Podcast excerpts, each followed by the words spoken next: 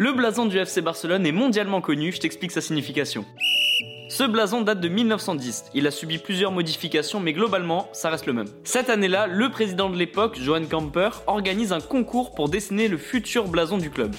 Et c'est Carles Comamala qui remporte ce concours. Et j'ai oublié de vous dire, ce monsieur, il a été joueur du FC Barcelone entre 1903 et 1912. Il y a 5 éléments super importants sur le blason du FC Barcelone. Et le premier, c'est celui-ci, c'est la croix Saint-Georges. Elle est aussi utilisée par des clubs comme l'Inter Milan ou la Sampdoria par exemple. Pour faire simple, Saint-Georges est le saint patron de plusieurs villes dans le monde. À droite, c'est les couleurs de la Catalogne, le rouge et le jaune qui sont souvent repris sur les maillots du Barça, et ces deux couleurs sont présentes sur la Señera qui est le drapeau de la Catalogne.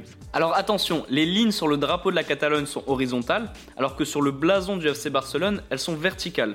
Ça fait directement référence au drapeau de la Catalogne où les lignes sont aussi verticales. Ensuite, deux éléments très importants, il y a les lettres FCB, FC Barcelone, et surtout les couleurs Blaugrana.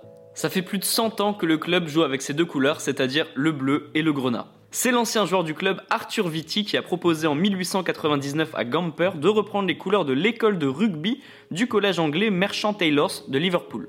C'est simple, Arthur Vitti y a joué quelques années auparavant, donc il s'en est inspiré. Et pour finir, le plus évident, un ballon de football au centre du blason. Logique. Les amis, rendez-vous demain, même heure, même endroit pour un nouvel épisode. Si ça t'a plu, n'hésite pas à t'abonner, activer la cloche, liker et surtout mettre 5 étoiles. Et oui, j'allais oublier, si t'as une question, peu importe laquelle, il n'y a jamais de questions bêtes, pose-la en commentaire et j'y répondrai dans un prochain épisode. Foodcast est à retrouver sur Spotify, Deezer, Apple Podcast et toutes les autres plateformes. Je te dis à demain, ciao